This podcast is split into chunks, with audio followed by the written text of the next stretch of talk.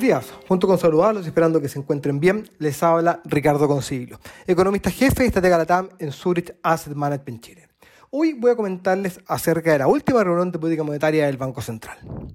El Banco Central decidió por unanimidad el día de ayer subir la TPM en 50 puntos bases de 10,75% a 11,25%. El comunicado da cuenta del negativo escenario externo, con menores perspectivas de crecimiento y con una inflación más persistente, que sigue obligando a los principales bancos centrales a mantener un discurso bastante hawkish junto con incrementos en la tasa de política monetaria.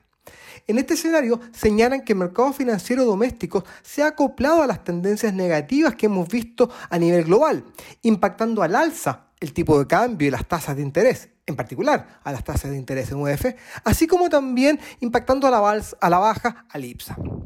En este contexto es importante señalar que las compensaciones inflacionarias han caído bastante, aunque aún se mantienen altas.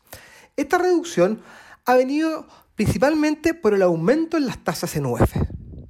Volviendo a la RPM, lo más importante del comunicado fue que el Banco Central señaló que el ciclo de aumento de tasa habría llegado a su fin y que los actuales niveles de la TPM se mantendrán por el tiempo que sea necesario para garantizar la convergencia de la inflación a la meta.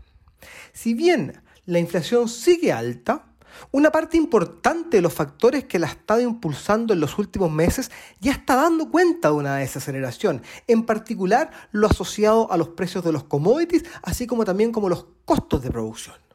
Lo anterior, junto con la desaceleración de la economía, permitirán que la inflación vaya ajustando gradualmente a la baja, particularmente en 2023, donde esperamos que acelere su caída y en donde las expectativas volverían a anclarse lo que permitiría nuevamente que el Banco Central comience un ciclo de baja de tasas, el que esperamos empiece en el mes de abril del próximo año.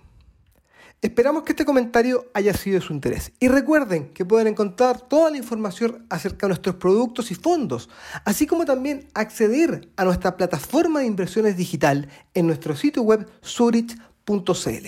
Muchas gracias y que tengan una muy buena semana.